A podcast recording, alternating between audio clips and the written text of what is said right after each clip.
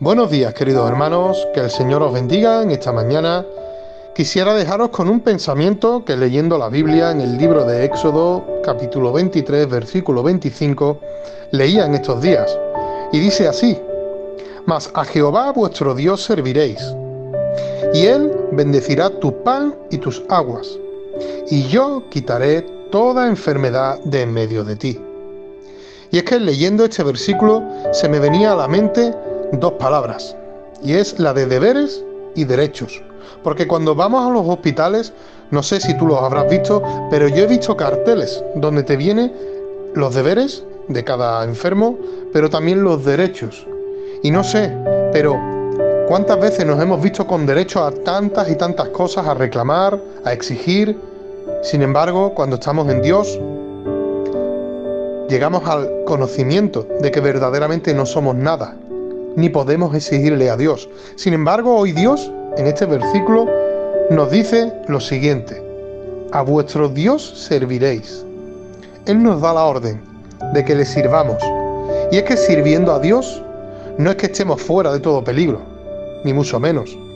Pero sí sirviendo a Dios, Él nos dice que toda atadura e-, echará fuera, que romperá toda cadena, que estaremos fuera de todo pecado, porque Él vino a limpiar lo que ya nosotros habíamos manchado. Y dice que Él bendecirá nuestro pan y el agua, porque estando sirviendo a Dios, Él se preocupa de nuestro pan y de nuestras aguas, y sobre todo de la vitamina que necesitamos diariamente. El pueblo de Israel al salir de, Egipto, Dios se encargó de que no le faltara ni el pan ni el agua. Solamente tenían que coger lo necesario para ese día. Y Él se encargaba del resto. Y dice que Él quitará toda enfermedad de en medio de nosotros. Él es un Dios que sana, que restaura, que se preocupa por su pueblo. Pero a la misma vez que te he dicho que Él da una orden, él también nos da promesas. Promesas de que a todo aquel que le sirve no le faltará nada.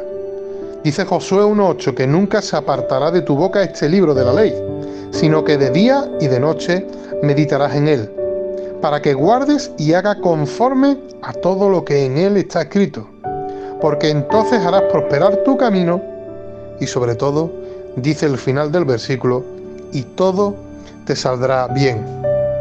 Dios nos quiere, nos ama. De hecho, entregó a su Hijo.